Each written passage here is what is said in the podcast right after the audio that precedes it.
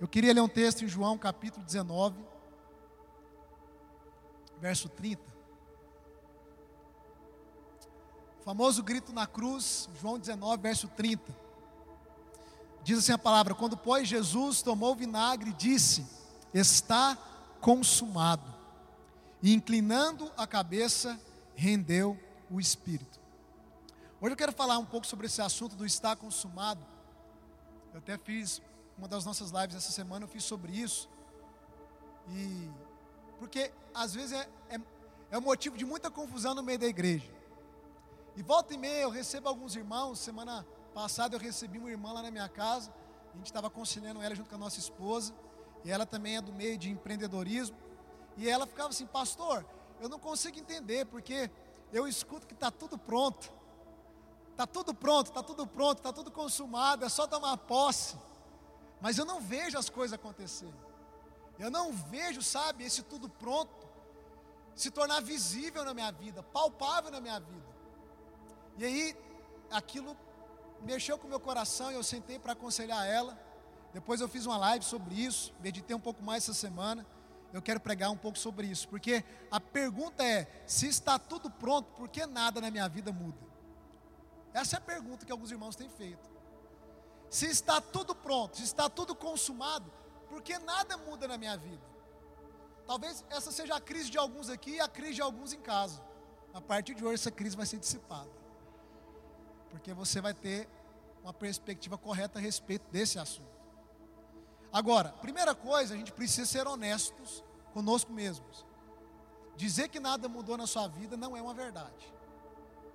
Você é impossível você olhar para trás depois que você aceitou a Cristo, é impossível você olhar para trás e dizer que nada mudou. Não, muitas coisas mudaram na sua vida. Muitas coisas mudaram na minha vida. Posso ouvir um amém?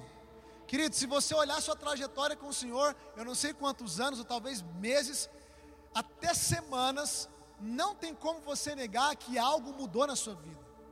E se coisas exteriores não mudaram, pelo menos interiormente, que é o mais importante, mudou. Porque o exterior vai ser uma consequência do interior. E quando Jesus entra nas nossas vidas, quando nós recebemos o Espírito Santo, automaticamente muitas coisas passam a mudar dentro de nós algumas até de maneira instantânea, outras de maneira processual. João, acho que pode tirar esse som. Estou ouvindo aqui. Esse som gera som. Pode abaixar, só abaixa na verdade. Então presta atenção. Primeiro vamos ser honestos. Não tem como você olhar para trás e dizer que nada mudou. Não, muitas coisas mudaram. E se você for fazer um checklist de como você era antes de Cristo e do que você se tornou depois de Cristo, você com certeza vai, vai conseguir preencher muitas linhas de uma folha. E vai conseguir enumerar muitas transformações que aconteceram na sua vida, interiormente e exteriormente. Agora, eu creio que o que nós precisamos compreender, e aqui eu vou usar uma palavra que eu não gosto de usar, mas eu vou usar só para você entender nessa noite o que eu quero te dizer. Eu, que, eu creio que o que nós precisamos compreender é que existem coisas, aspectos do estar consumado que nós recebemos de forma passiva. Eu não gosto dessa palavra passivo, ela não combina com o evangelho, mas eu vou usar ela só para você entender. Existem aspectos do estar consumado que você recebe de forma passiva e outras que você vai entrar na experiência de forma ativa.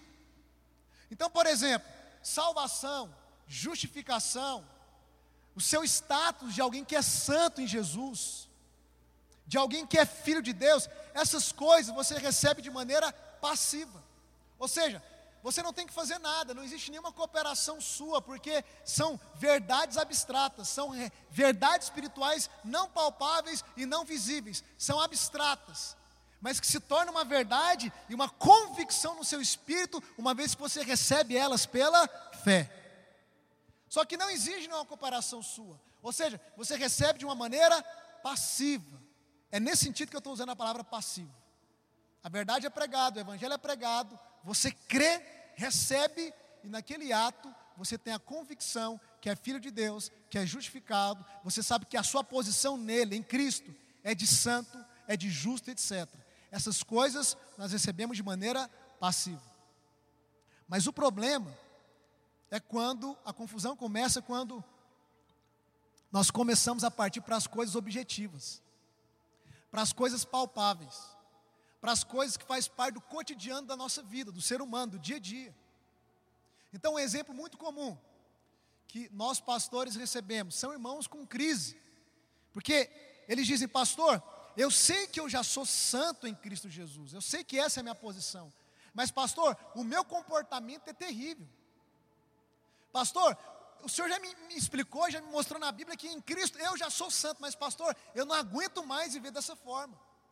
Eu não aguento mais ter esses pensamentos. Eu não aguento mais agir dessa forma e decidir dessa forma errada. Então ele sabe de uma verdade espiritual que ele é santo em Cristo, é a posição dele espiritual, e isso se recebe de maneira passiva, apenas crendo. Mas agora ele está em crise porque ele não consegue perceber que essa verdade espiritual que ele recebeu e tem convicção dela não afetou o comportamento dele, algo objetivo, que é nítido. Ele, ele quer ver o comportamento dele e, e ele tem que ver mesmo. Porque a realidade interior precisa transformar a realidade exterior também. O nosso comportamento precisa ser transformado. E aqui entra um ponto, porque tomar posse da sua santidade em Cristo não afeta o seu comportamento. Ficar o dia inteiro repetindo que você é santo não afeta o seu comportamento. E eu sei que você já teve experiência, eu também já tive. Quem já teve essa experiência aqui? Levanta a mão, deixa eu ver. Todo mundo, irmão. E eu tenho falado sobre isso. Nós não podemos fazer da Bíblia um mantra. Aonde você acha que por tanto repetir aquilo vai se tornar uma verdade na sua vida. Não, isso, isso é prática de outras seitas. A Seixenoe ensina isso. A religião ensina isso. De tanto você repetir aquela reza, de alguma maneira algo vai acontecer. Não é assim que funciona no Evangelho. Então é uma verdade que eu já sou santo nele. Diga amém. Mas, para que eu possa ter o meu comportamento transformado, eu sei que não basta só saber que eu sou santo. Porque nós sabemos que o comportamento, ele é fruto dos nossos pensamentos. Nós sabemos que o nosso comportamento é fruto dos nossos valores, é fruto das nossas crenças. Então, para alterar o meu comportamento, além de crer nessa verdade que eu já sou santo em Cristo, eu preciso ter uma ação prática, uma fé ativa, uma cooperação de renovar a minha mente. Porque é assim que você funciona. Pensamentos que influenciam emoções e que vai startar uma reação. O ser humano funciona assim. Você quer, você quer entrar numa depressão, mesmo não sendo depressivo, é fácil. É só você estudar todos os pensamentos que geram depressão e começar a colocar eles na sua mente e alimentar eles. Eles vão afetar suas emoções e vai afetar o seu comportamento. É questão de semana você vai estar depressivo. Porque o ser humano funciona assim: pensamento que afeta emoções e emoções que afetam comportamento. Como que você agride alguém? Você não, em nome de Jesus. Mas como que as pessoas agridem as outras? Porque alguém ofende ela, xinga ela, atazana ela, ela acolhe aquela informação, os pensamentos, ela fica alimentando, e na medida que ela vai alimentando, ela vai ficando com o quê? Com raiva. E na medida que ela vai ficando com raiva e vai permitindo a raiva aumentar, aumentar, chega uma hora que aquela raiva vai para onde? Vai para a mão, vai para o pé. A raiva vai manifestar numa ação. Então, se eu quero mudar comportamento, não é só crer que eu sou santo. Eu tenho que crer que eu sou santo, mas eu tenho que, de maneira ativa, cooperar com a renovação da minha mente. E aí, em Romanos 12, 2, Paulo vai falar isso. Não vos conformeis com este século, mas transformai-vos pela renovação da vossa mente. Ou seja, para você sair da forma desse século, para você sair da forma de Adão e entrar na forma de Jesus, seus pensamentos devem ser como o de Cristo e não como o de Adão. A chave para sair da forma do homem caído é você ter uma mente do homem redimido. É você ter uma mente dos, de, e valores do homem redimido. Então não adianta ficar falando, eu sou santo, eu sou santo, eu sou santo. Não muda o seu comportamento. Agora, se você, além de, de tomar posse que você é santo, você começar a renovar as suas crenças, a sua mentalidade, é uma questão de progressão. Na medida que você vai renovando, vai afetando os seus valores. Na medida que afeta os seus valores, vai afetando o seu comportamento. E é aqui que a gente tem que entender. Tem coisas do estar consumado que eu recebo de maneira passiva. Eu apenas abraço e creio. Mas tem coisas do estar consumado que é processual. Não é processual para Jesus, porque ele já concluiu tudo, mas é processual para mim. E aí você tem que entender a diferença entre Kairos e Cronos. Entre o Kairos, que é o tempo de Deus, e o Cronos, que é o tempo humano. Porque para Deus não existe ontem, nem hoje, nem amanhã. Para Deus é.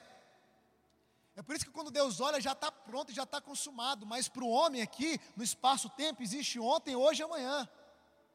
E ainda que o autor de Hebreus diz que nós já fomos aperfeiçoados com o um único sacrifício, ele diz que a todos quantos foram aperfeiçoados com o um único sacrifício, esses também estão sendo santificados. Uai, você já foi aperfeiçoado, por que está sendo santificado?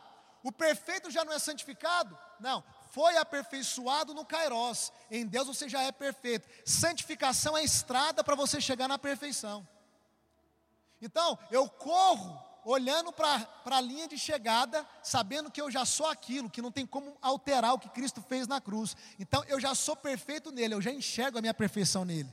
Mas a, a todos aqueles que ele santificou com o único sacrifício, estes estão sendo aperfeiçoados. Então, a estrada é o aperfeiçoamento até eu chegar na, na, na linha de chegada, que é a perfeição completa. E é isso que a gente tem que entender. Porque se você falar que você é perfeito, então o que, que você está fazendo aqui? Já tinha que ter ido para a glória. Filipenses 3, eu não me lembro se é o verso 22, Paulo diz isso. Não que eu, que eu o tenha obtido a perfeição, mas uma coisa faço, prossigo. O apóstolo que diz que você é perfeito em Cristo é o mesmo que diz: Eu não obtive a perfeição, mas uma coisa faço, prossigo. Mas ele prossegue com a mente no céu, com o pé na terra. Então, na minha mentalidade, eu fico focado naquilo que já está consumado, eu já sou. É mente, irmão, o caminhar do cristão é mente no céu, pé na terra. Então, eu ando, mas convicto daquilo que eu sou nele. Então, o mesmo apóstolo que diz que você é perfeito, é o mesmo, é o mesmo apóstolo que diz: Eu não obtive ainda a perfeição, eu estou prosseguindo ainda. Mas como que ele prosseguia? Ele prosseguia convicto de quem ele já era em Cristo Jesus.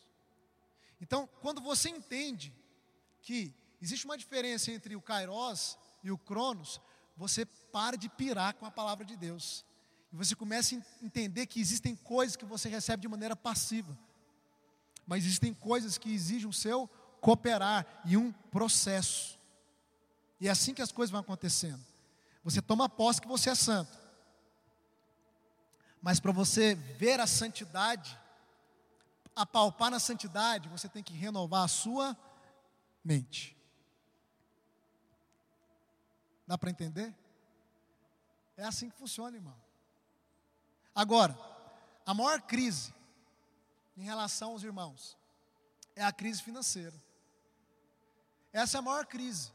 Na verdade, irmão, vamos falar a verdade, vamos ser honestos. Tenho falado um pouco sobre prosperidade aqui, porque eu tenho tido o encargo de abrir a sua mente, porque você nasceu para prosperar, diga amém. Nós nascemos para prosperar, irmão. E eu já te expliquei que prosperidade não tem a ver só com dinheiro, prosperidade é crescimento contínuo. Tudo que cresce de maneira contínua está prosperando. O mal prospera sobre a face da terra, o mal cresce a cada dia. Até que Cristo venha, o mal vai prosperar. Então, tudo que está em pleno crescimento está prosperando.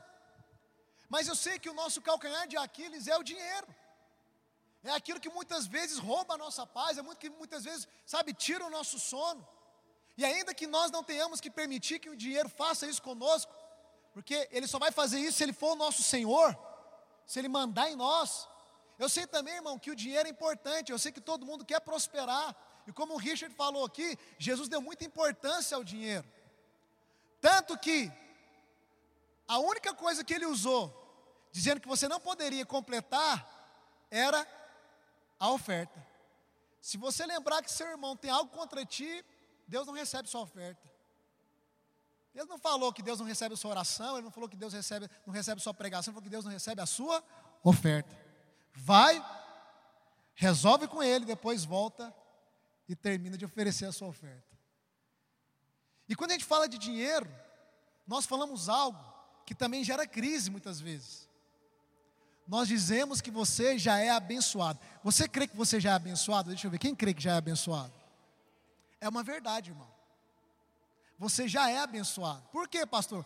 Porque não pode haver maldição para quem está em Cristo.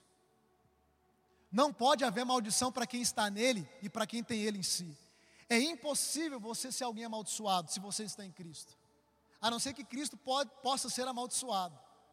Ou a não ser que você decaia da fé, como Paulo bem explicou, e volte a viver debaixo da lei. Mas uma vez que você vive em Cristo, debaixo da graça, é impossível você ser amaldiçoado, irmão. Então você é abençoado, porque você está em Cristo. Agora, ser abençoado não significa que os resultados vão aparecer de maneira automática. E a nossa experiência prova isso. Eu não preciso ir longe. É só você olhar para a sua vida e olhar para a minha vida. As coisas não acontecem de maneira automática, irmão.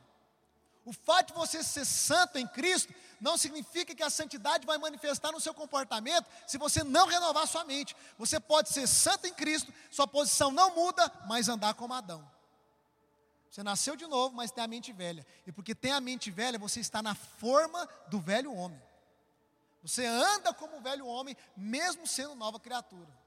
E da mesma forma, você já é abençoado, mas só o fato de saber que é não significa que tudo vai acontecer de maneira automática. Eu vou te falar de uma coisa que não só tem entendimento da palavra, mas experiência própria, irmão. Porque nada na minha vida aconteceu só de ficar confessando. Porque tudo que eu ensino eu experimento. E muitas vezes eu fiquei em crise porque eu ficava confessando, confessando, confessando e nada acontecia.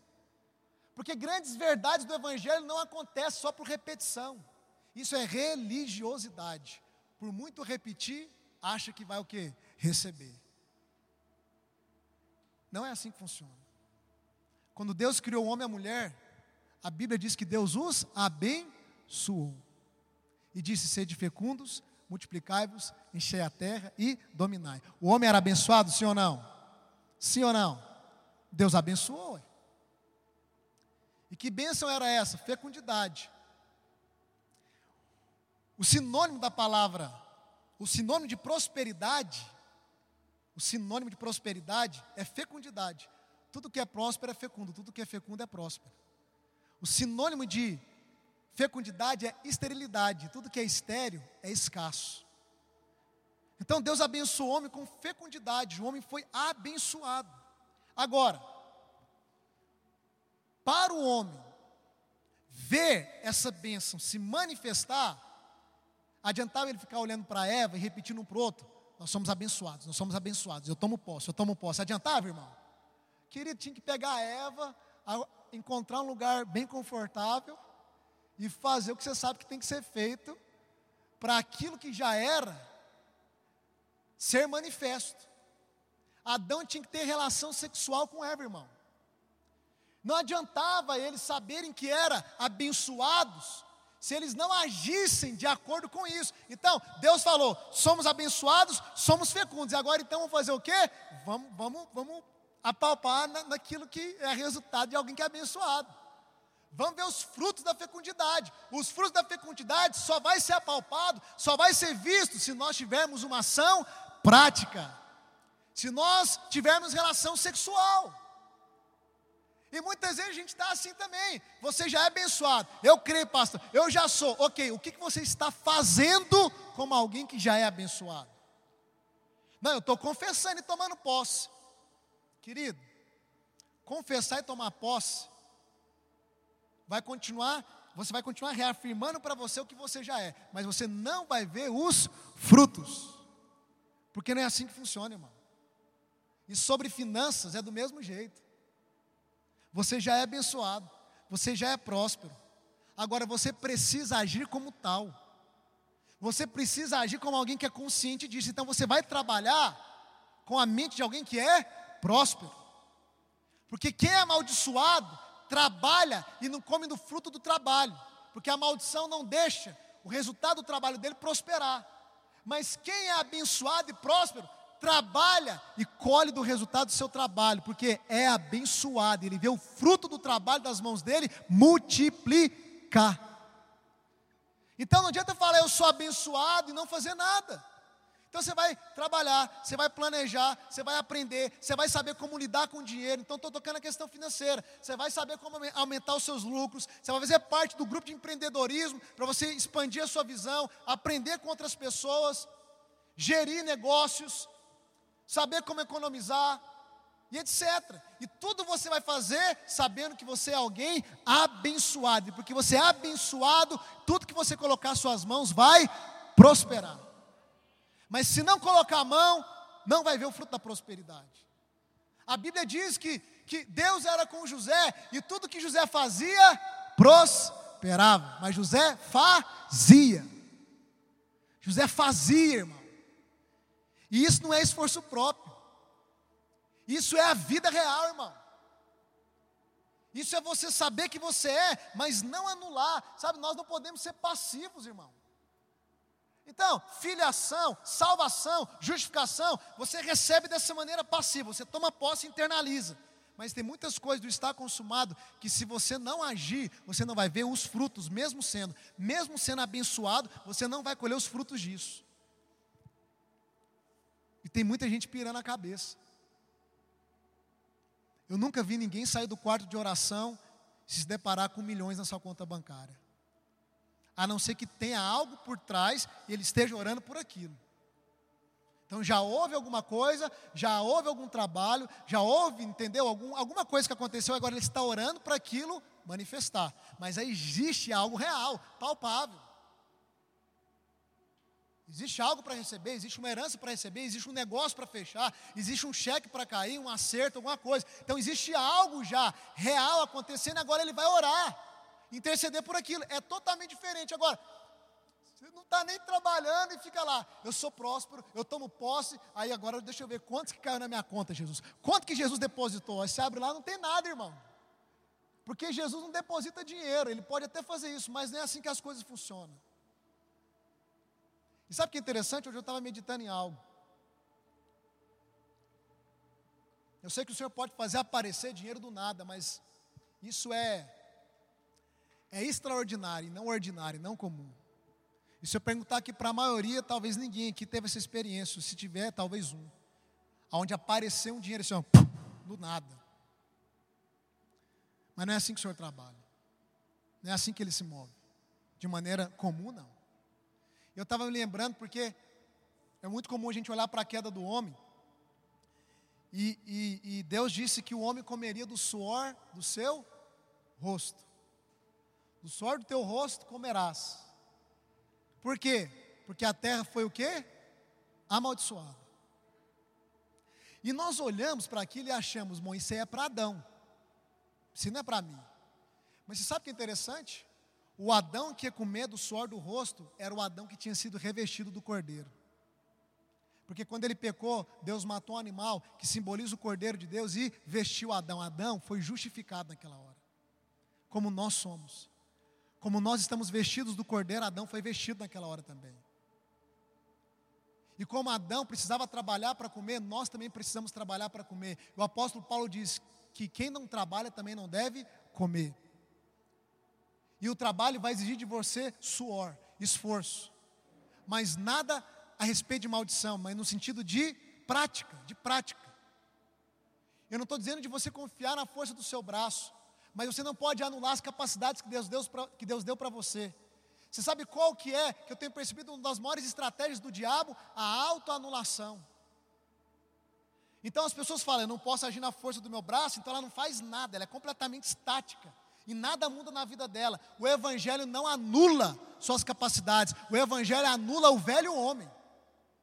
O Evangelho crucifica o velho homem mas usa suas capacidades, usa os seus talentos. Você não deve se gloriar neles, como Paulo não se gloriava em todas as qualificações que ele tinha. Mas todas as qualificações de Paulo serviu sim, e foi por isso que Jesus escolheu Paulo para falar para os reis e príncipes e não Pedro. Porque Paulo tinha uma alta capacitação, mas não confiava nela. Mas você pode ter certeza, ela foi usada para ele discutir com os gregos, para ele discutir com os filósofos, para ele discutir com os intelectuais e para ele acessar lugares que Pedro, como pescador, nunca acessaria. Então, querida, a gente tem que parar com esse evangelho de alta anulação, que está anulando você, que está anulando a sua capacidade, anulando a sua inteligência. anulando você por completo, e aí você está na expectativa de um evangelho mágico, onde as coisas vão acontecer de uma hora para outra. Ei, já passou um, dois, três, quatro, cinco anos, esse evangelho mágico não funcionou na sua vida. Minha pergunta é: você vai esperar até quando? Porque não funcionou na minha também. Mas todas as vezes que eu acreditei na verdade do Evangelho, eu descobri os princípios do Evangelho, eu coloquei em prática, como o Tiago diz, não sei de só ouvintes, mas praticantes, aí eu colhi os frutos da verdade do Evangelho. Então eu preciso perceber o que do está consumado, eu recebo apenas com convicção e internalizo, e o que do está consumado exige uma cooperação minha, irmão. E uma cooperação não porque não esteja pronto, mas porque é a maneira de Deus trabalhar, porque o mesmo Deus que criou o jardim, o mesmo Deus que criou toda a terra e colocou o homem numa terra pronta, num jardim pronto, é o mesmo Deus que falou para ele: guarda aí, cultiva. Está tudo pronto, mas você tem que cultivar. Está tudo pronto, mas você tem que guardar. Ó, oh, está tudo pronto, mas você tem que dar nome aos animais. Está tudo pronto, Adão, mas eu estou te convidando a uma cooperação, a fazer parte de algumas coisas. Está tudo pronto, Adão, mas eu não te coloquei no jardim para ficar olhando para o céu, fazendo filho com Eva e comendo a árvore da vida. Está tudo pronto, Adão, mas tem tarefas, tem responsabilidades, tem coisas que eu estou entregando à sua mãe que você tem que fazer. E sabe, na minha perspectiva, o jardim era só uma dimensão do reino de Deus na terra, porque o Éden é um distrito. Mas não sobre toda a terra, porque quando o homem foi expulso, ele foi expulso para fora do jardim. Então havia uma condição fora do jardim que não estava legal. E a minha perspectiva do homem cultivar o jardim não era só para ele desfrutar, é para que o jardim prosperasse e se espalhasse por toda a terra, e a influência celestial daquele jardim pudesse tomar conta de toda a terra. Porque hoje, quando eu olho para a igreja, eu vejo, eu vejo o mesmo propósito. E na medida que a igreja cresce, a igreja é o reino de Deus na terra, o reino de Deus vai se expandindo por toda a terra. Então estava pronto, mas tinha que cultivar. Tinha que cultivar porque o jardim iria prosperar cada vez mais. Já eram abençoados, mas tinha que ter relação sexual, porque senão os filhos não iam nascer. E você tem que entender, querido, que tudo está pronto.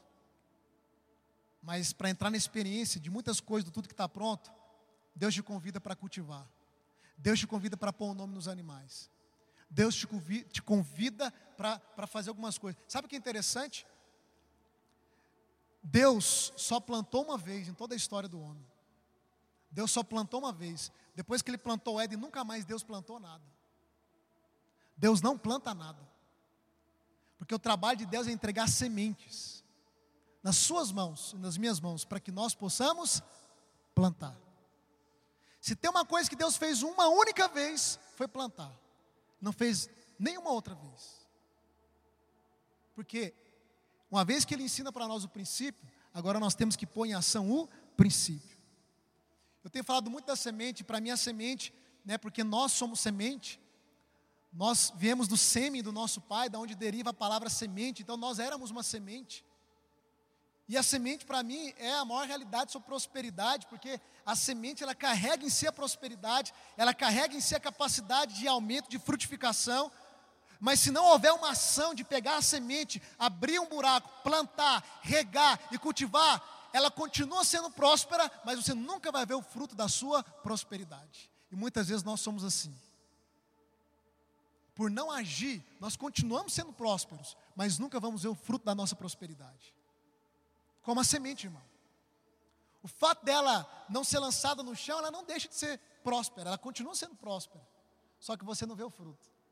Você não, não consegue apalpar. Então você precisa entender que muitos aspectos da nossa vida é assim.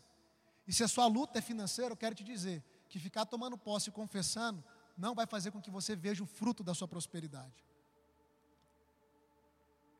E talvez eu tenha vivido um dos melhores momentos da minha vida financeiramente dentro dessa pandemia, porque eu e minha esposa resolvemos pagar o preço de pôr a mão, aprender e fazer o que tem que ser feito, sabendo que Deus é conosco e que tudo que nós colocarmos a mão, Ele vai nos abençoar, ou já nos abençoou e nós vamos prosperar. E aí eu começo vendo na minha própria vida o resultado disso. Porque eu tentei de uma forma por tanto tempo e eu não vi o resultado. Eu falei, peraí, só o tolo continua no mesmo caminho por muito tempo sem ver resultados. O sábio faz questionamentos, ele pergunta: peraí, por que eu estou aqui há tanto tempo e não estou vendo resultado? Tem alguma coisa errada? Tem alguma coisa. Essa é a sabedoria de questionar a si mesmo. Então você questiona para cavar um pouco mais, encontrar as verdades. A crise vem para você amplificar um pouco mais seu entendimento, e quando você começa a ampliar e ver, você começa então, peraí, se é assim, eu vou por aqui então. Não estou ferindo nenhum princípio. E aí você começa a ver as coisas acontecerem. É porque você encontrou o caminho de como as coisas funcionam. E nós, irmãos, temos uma mentalidade de brasileiro que é terrível. Nós queremos sempre o salvador da pátria ou o governo que vai vir, o ano que vem que vai vir melhor, ou o bolsa aquilo, bolsa aquilo, irmão. Isso, isso, isso não é bênção. Isso pode ser uma provisão por um tempo, mas isso não é bênção de Deus. Você sabe, no deserto Deus faz pão cair no céu, mas não é o padrão de Deus. Quando o povo entra em Canaã, o pão cessa, porque em Canaã a terra é abençoada, mana leite e mel, ela é próspera. Em Canaã o povo tem que trabalhar, tem que plantar. E na medida que eles trabalham, na medida que eles plantam, eles vão colhendo dos frutos. Porque a terra já era próspera, porque o povo era próspero, porque a bênção estava sobre eles. E agora eles poderiam colher em abundância. Não existe mágica. Fala para o irmão, não existe mágica.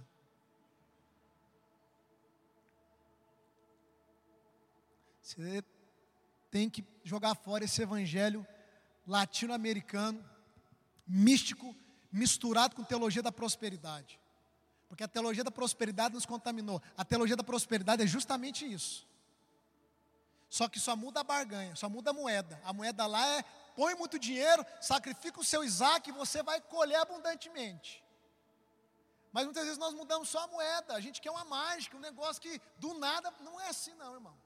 Desculpa, mas se você ler a Bíblia de, de, de capa a capa, não é assim. Eu gosto muito de olhar para José.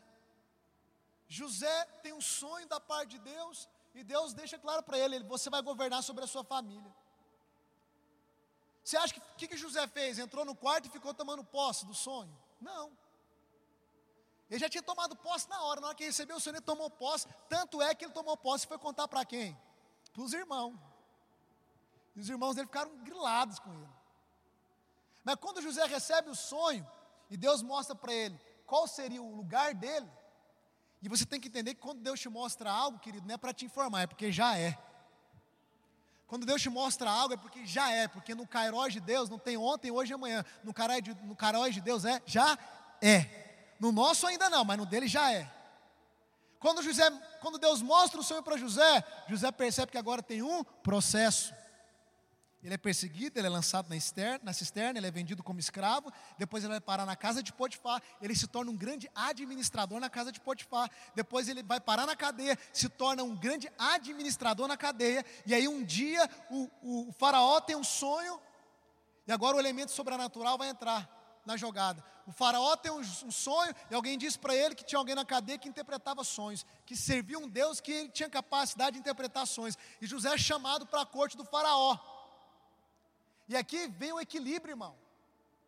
O elemento sobrenatural com o elemento humano, natural. José interpreta o sonho porque Deus deu para ele a capacidade de interpretar o sonho. E ele fala: Faraó, o sonho é o seguinte: vai ter sete anos de prosperidade e sete anos de escassez. Aí vem a pergunta de Faraó: ok, quem do nosso meio é capaz de administrar o Egito? Aí entra quem? A capacitação natural de José, que aprendeu a administrar a casa de Potifar, que aprendeu a administrar uma cadeia e agora está capacitado para administrar a maior nação da sua época. O sobrenatural foi Deus colocar José lá, abrir as portas, ele entender que cada porta era um processo de Deus e dar a ele o, o dom de interpretar o sonho. Mas o natural é o seguinte: quando a porta da oportunidade abriu, José estava o quê? Capacitado. Joga na minha mão, eu sei administrar. Eu administrei a casa de Potifar, eu administrei a cadeia e eu sou capaz de aplicar os mesmos princípios e a mesma sabedoria para administrar o Egito. Sabe qual é o nosso problema? Nós ficamos orando, orando, orando e Deus abre a porta. Só que quando Deus abre a porta, você não está o quê? Capacitado. Aí você fica aquela desculpa, é Deus que capacita, pastor. Ei, Deus capacita para elementos sobrenaturais. Deus te capacita para expulsar demônio, Deus te capacita para curar enfermo, mas Deus não te capacita para administrar. Ele pode até te ajudar a absorver, a te dar mais ânimo. Você faz aquilo cheio de fé, mas vai ter que estudar, vai ter que aprender como que faz. Vai ter que pôr a mão no arado, irmão. Então Deus abre a porta, mas quando Ele abre a porta, a gente não tem capacidade. Aí Jesus vai entregar o que? Eu só posso entregar um talento na sua mão. Você não tem capacidade para administrar dois. Se eu te der dois talentos, você vai fazer besteira, você vai perder. Então você percebe que a gente precisa ter coerência e que a gente precisa sair desse evangelho místico. Porque senão, irmão, nós não vamos avançar em nenhuma área da nossa vida. Então tem que tomar posse, tem que entender quem você é, mas existem aspectos que você precisa saber que existe um cooperar seu. Existe um cooperar seu. Assim foi com Davi. Davi, querido, foi ungido com 15 anos de idade. Se tornou rei aos 30. Mas na perspectiva, perspectiva divina, ele já era rei? Claro que era. Tanto que Deus ungiu ele. Então, na perspectiva divina, ele já era rei, mas só sentou no trono 15 anos depois, porque teve que passar pelos processos. Deus teve que trabalhar na vida dele. É assim que funcionam as coisas. Me lembro também do próprio Jesus. A Bíblia diz que o sangue do Cordeiro foi conhecido, ele não foi derramado, ele foi conhecido antes da fundação do mundo. Só que enquanto ele não foi derramado no Kairos, enquanto ele não foi pregado na cruz, no Kairos, ou no Cronos, no tempo humano, o sangue de Jesus não teve poder de perdoar nenhum pecado. Por isso que tinha que ter derramado, tinha que derramar sangue de animais. Porque mesmo sendo conhecido pela presciência de Deus, não tinha efetividade para perdoar pecados. Porque se tivesse, ele não precisava ter vindo e ter sido crucificado. Porque no Kairos de Deus está tudo pronto. Mas no Cronos humano, uh -uh. o Kairos conclui e starta no Cronos. Então você precisa compreender como lidar com as verdades do Evangelho, as verdades espirituais, porque senão você vai pirar e vai ficar em crise, como eu tenho aconselhado alguns irmãos, quando eu, como eu aconselhei uma irmã que foi na minha casa semana passada. Porque não é mágica.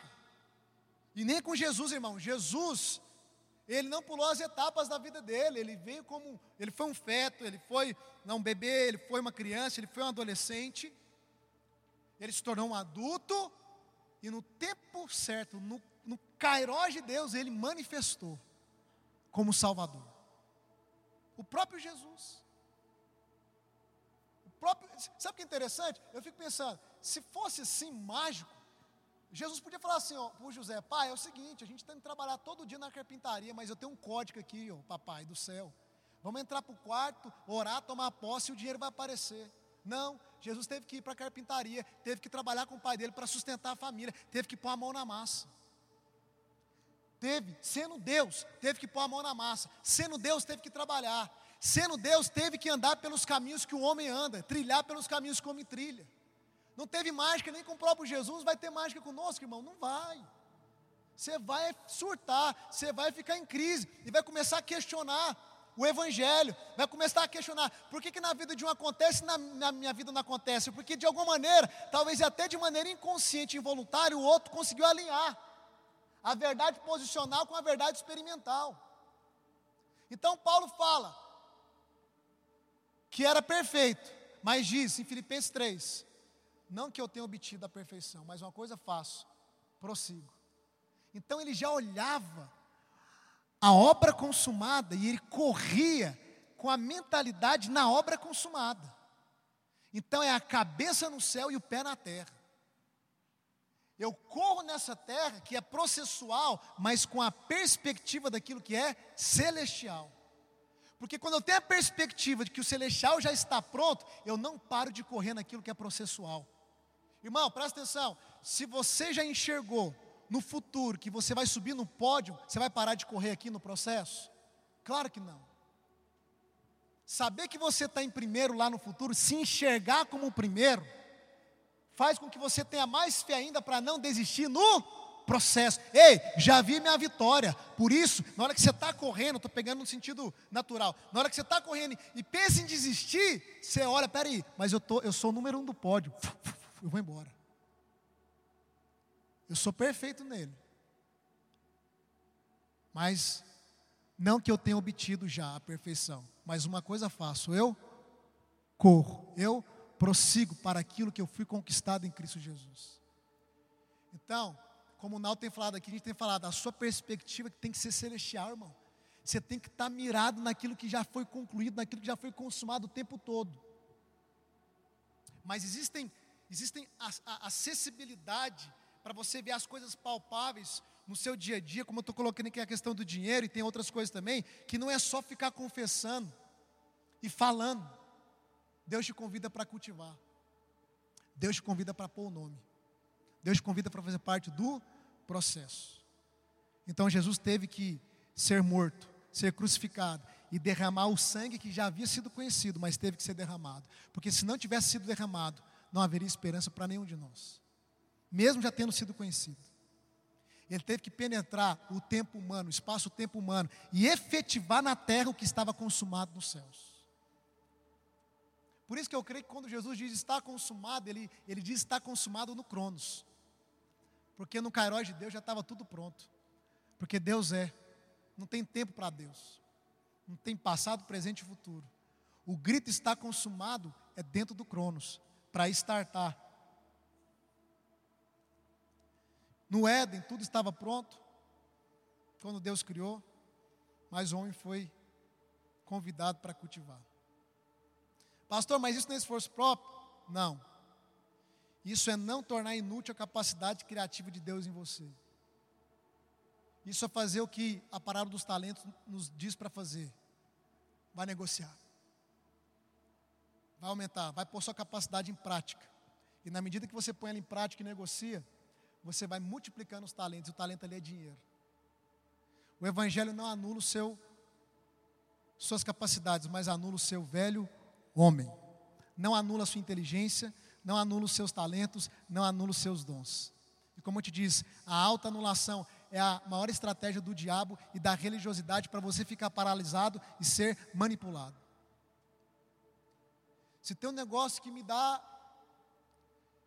que me dá, meu Deus, indignação, faniquito quase, Naldão.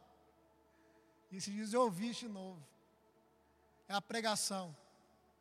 Se você estiver debaixo do favor de Deus, tudo vai fluir automaticamente na sua vida. Por que, que não está fluindo? É porque você saiu do lugar, você saiu da posição. Ei, se eu estou em Cristo, eu saio para onde, irmão? Se eu estou em Cristo, para onde que eu saí? Não é assim, não, irmão. Funciona para quem está vendendo a mensagem. Que a mensagem não funciona nem para ele. Ele tem 5, 6 anos que está pregando e não funciona para quem está ouvindo também.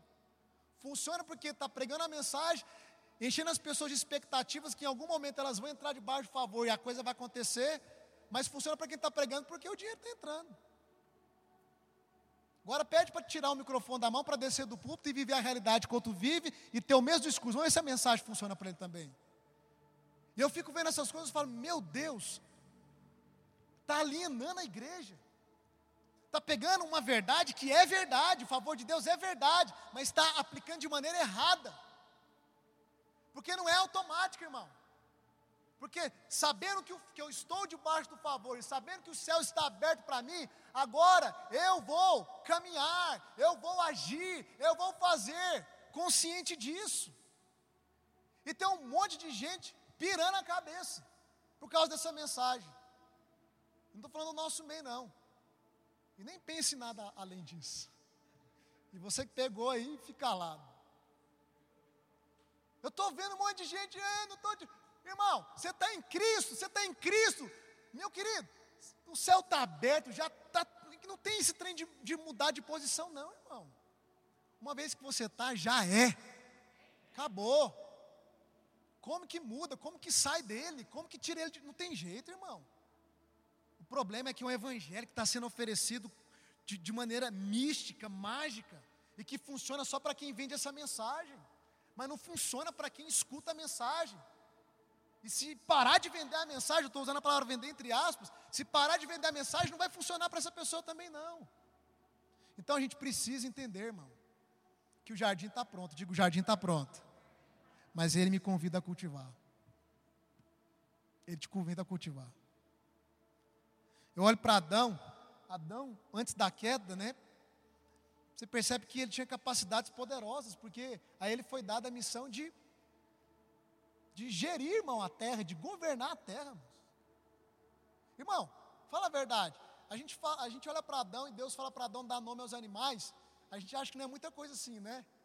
Mas você já viu que você não dá conta de dar o nome nem no seu cachorro que você compra? Você compra um cachorro para o seu filho e assim, que nome a gente vai dar, hein? Rex, Neguinho, Branquinho.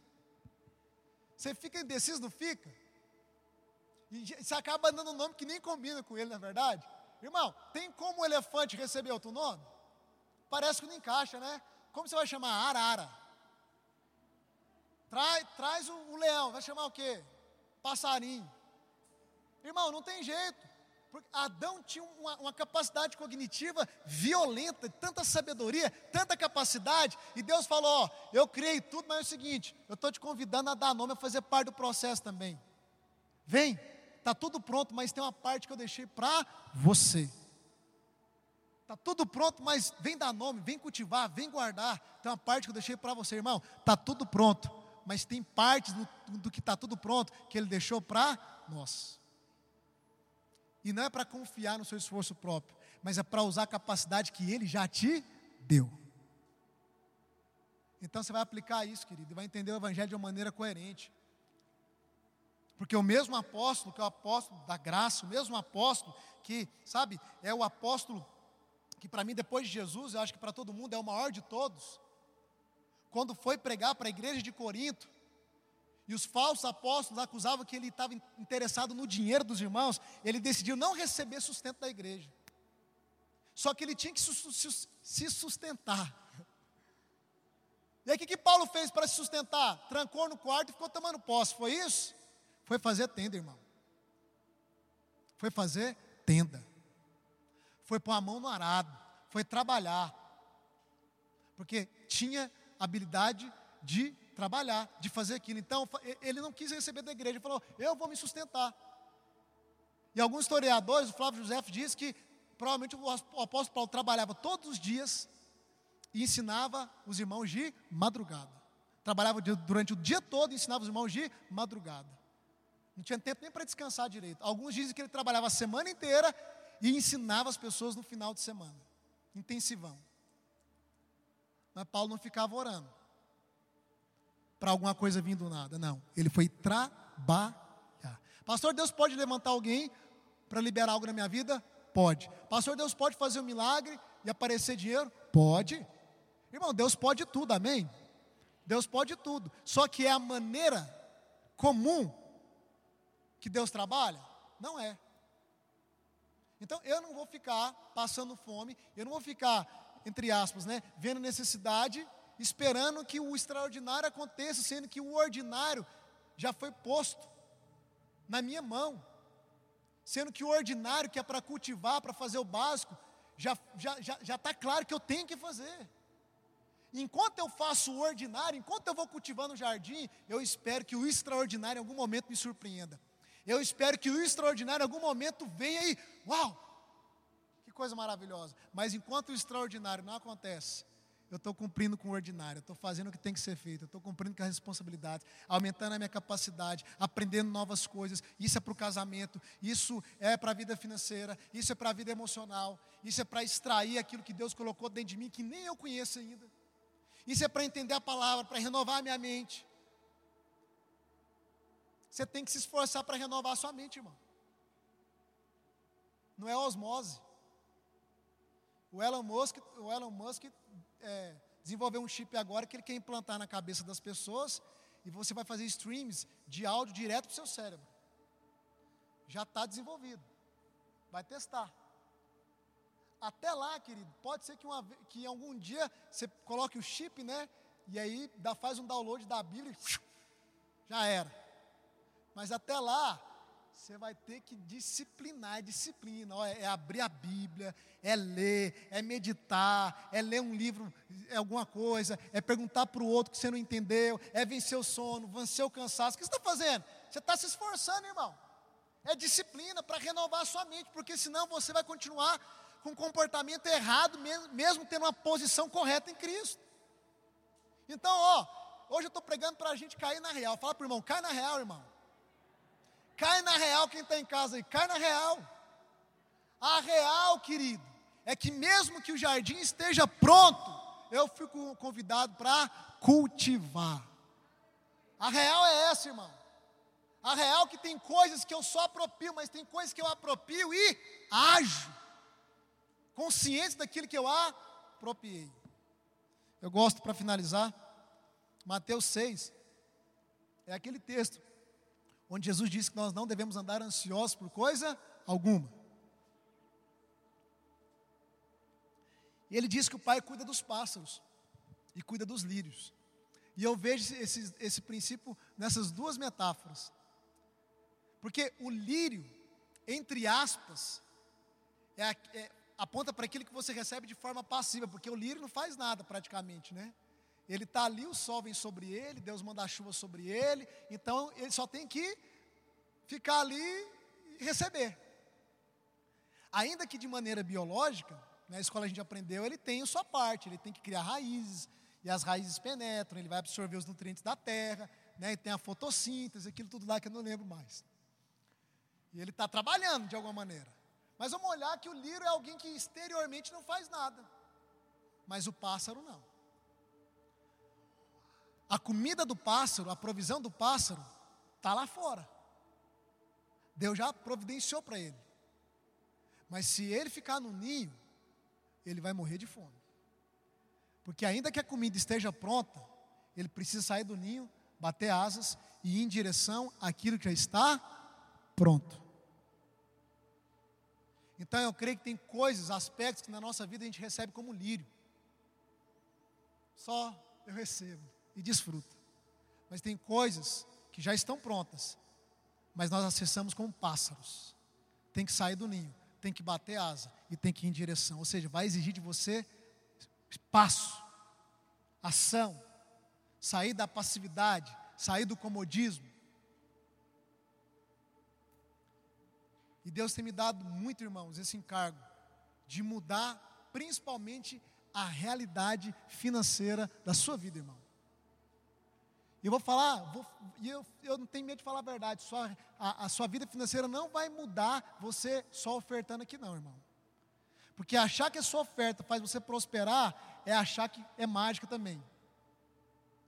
A sua oferta, a sua generosidade, vamos dizer assim, não vou nem falar oferta, a sua generosidade é um dos princípios da prosperidade. Que até o ímpio, que até os magnatas, que até, que até Bill Gates entende. Por isso que ele já doou três vezes o, que, o equivalente à fortuna dele para causas sociais. Porque ele sabe que existe uma lei, que na cabeça deles é a lei do universo, que quando você oferta, o universo te devolve. A gente sabe que não é universo, não, irmão. A gente sabe que tem leis que Deus pré-estabeleceu. Semeadura e colheita não é só para crente, não. É para qualquer homem vivo na face da terra. O, o sol nasce para injustos e para justos. E tem leis que Deus estabeleceu e qualquer um que cumprir esses princípios vai se beneficiar deles. Tem ímpio próspero, irmão. Esse, esse era a crise de Davi. Por que, que o ímpio prospera e eu não? Porque o ímpio conseguia cumprir com pré-requisitos estabelecidos por Deus, são universais. E eles enriqueciam.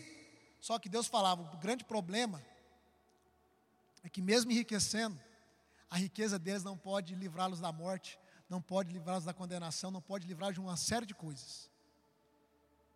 Então você não tem que escolher nem prosperar e nem ser livre da morte, você tem que escolher os dois, porque Jesus veio para nos dar vida em abundância. É salvação, é justificação, é santificação, é mudança comportamental, porque renova a mente, é prosperidade financeira, prosperidade emocional, prosperidade do casamento, irmão. A sua vida, a minha vida, ela tem que ser uma pregação assim, ó, na cara do mundo. As pessoas têm que olhar para nós e falar: Meu Deus, essa pessoa é plena em tudo. Olha o casamento dele, olha a sabedoria dele, olha as finanças dele, olha tudo. Me fala a fórmula. Cristo Jesus, o Evangelho. Mas não é mágica, não. Tem um caminho. A sabedoria está lá. Absorve, aprende e aplica. Não, é, não tem que escolher entre uma coisa e outra coisa, não. É tudo. É vida em abundância. Fique em pé no seu lugar. Aleluia, Jesus. Senão eu não, não paro aqui. Hoje eu quero que você tenha, os irmãos podem organizar aí para entregar ceia. Hoje eu quero que você tenha clareza disso, irmão, pelo amor de Deus. O que do evangelho, o que da obra consumada você recebe de maneira passiva, e o que da obra consumada te convida para cultivar o jardim.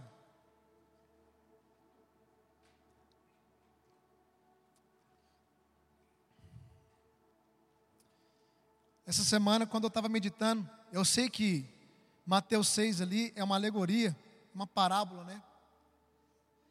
Mas eu achei interessante isso. Eu falei, é verdade, Senhor. Tem coisas que eu recebi na minha vida como lírio. Mas tem coisas que eu quis receber como lírio e não recebi. Não é que eu não recebi, não entrei na experiência, mesmo sendo meu. Então, eu tenho orado para o Senhor me identificar o que, que eu entro na experiência como lírio e o que, que eu entro na experiência como pássaro? Que eu vou ter que sair do meu ninho, bater asas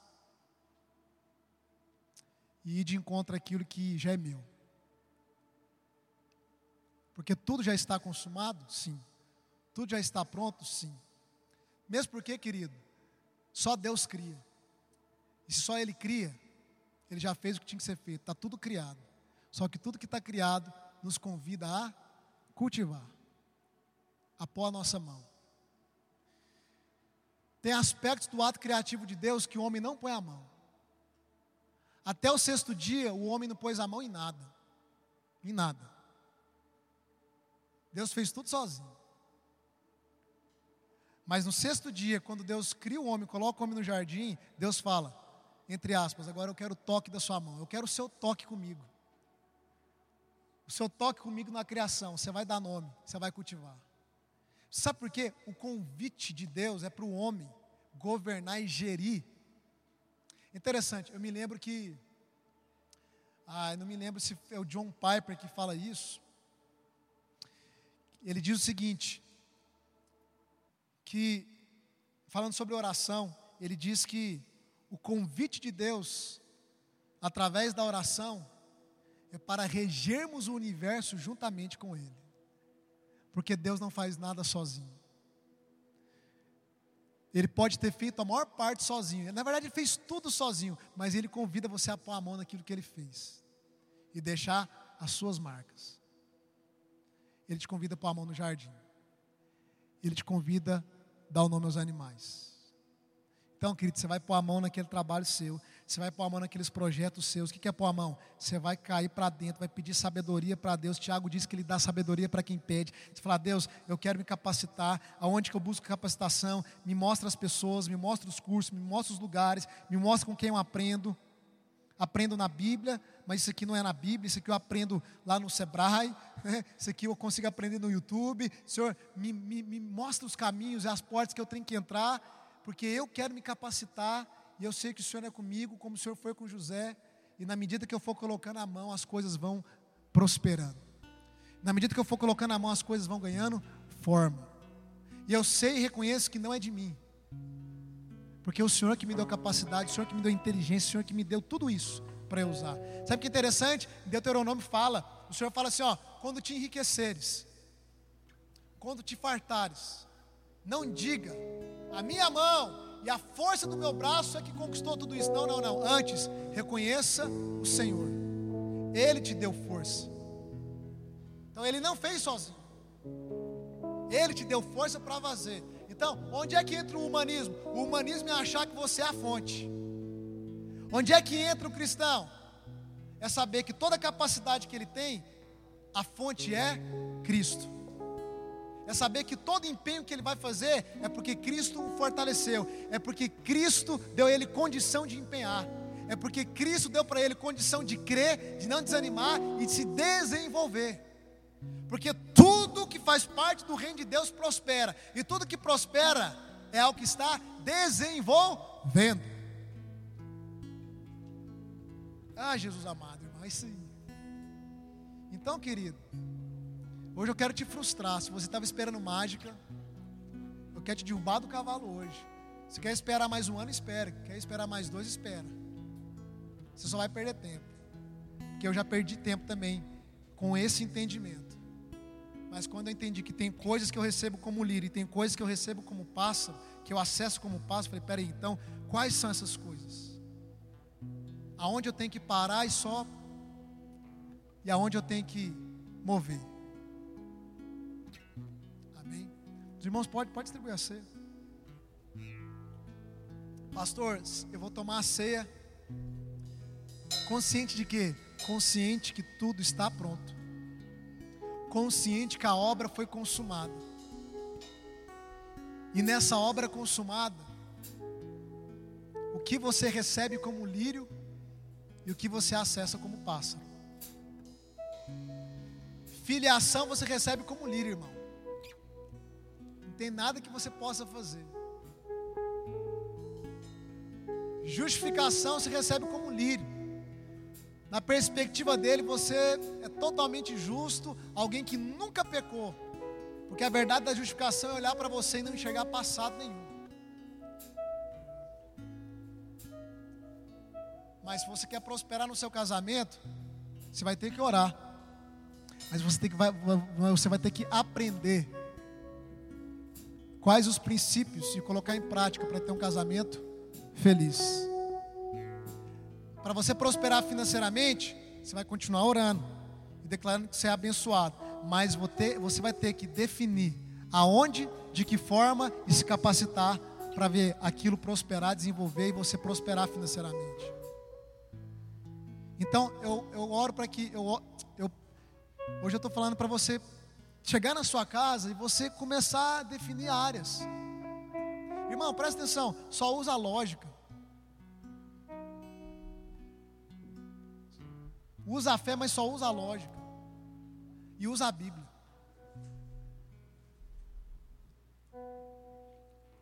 Porque o mesmo apóstolo que diz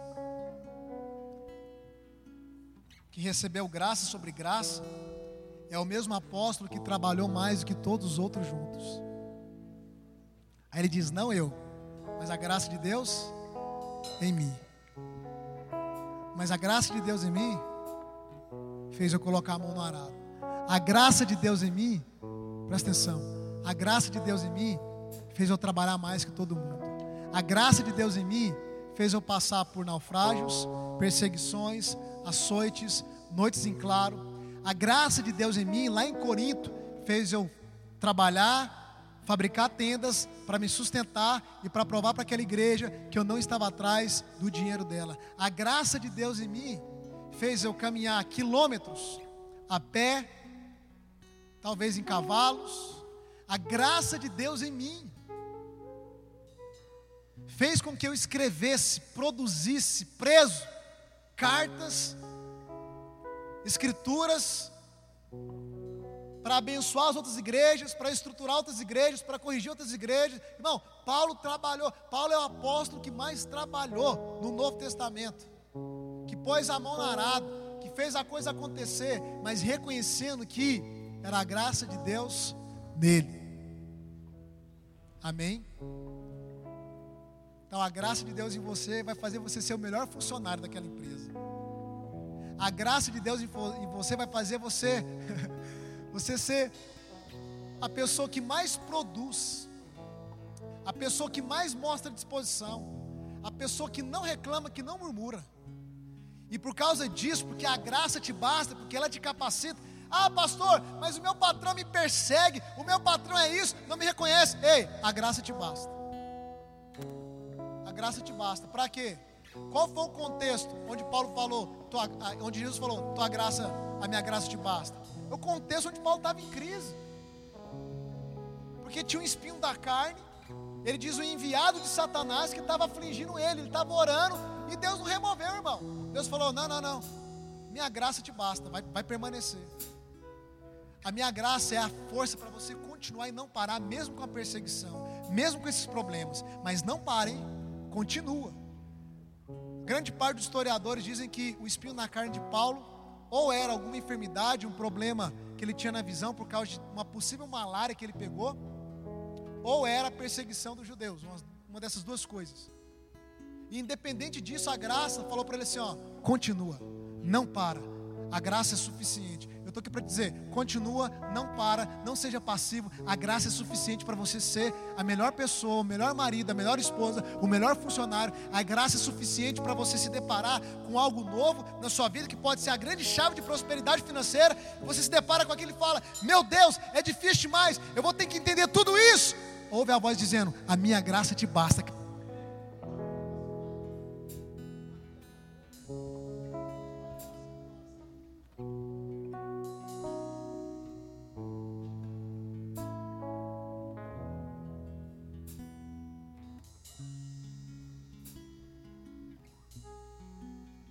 A graça te basta, irmão. Para você não parar. Para você não ficar de maneira fabulosa esperando. Não, não. Eu te dei graça suficiente para você suportar tudo que você tem que suportar. Te dei graça suficiente para você pagar o preço do que tem que pagar o preço, aprender o que tem que aprender e colocar a mão e avançar e ver as coisas prosperando na sua vida. Pronto, irmão. A graça de Deus é para você parar de se comparar com o outro, achar que é pior que o outro. A graça de Deus é para você parar de achar que o outro tem um segredo que está oculto e que você precisa descobrir esse segredo para ter os resultados que ele tem. Não, irmão, você tem tudo o que o outro tem. A única coisa que te diferencia entre o outro é só a sabedoria que o outro adquiriu para colocar aquilo em prática e colher os frutos. E a sabedoria está acessível para todos. Para todos. Irmão. Deus não faz acepção. Ela está acessível para você, para mim, para todos. Feche seus olhos, Senhor Jesus.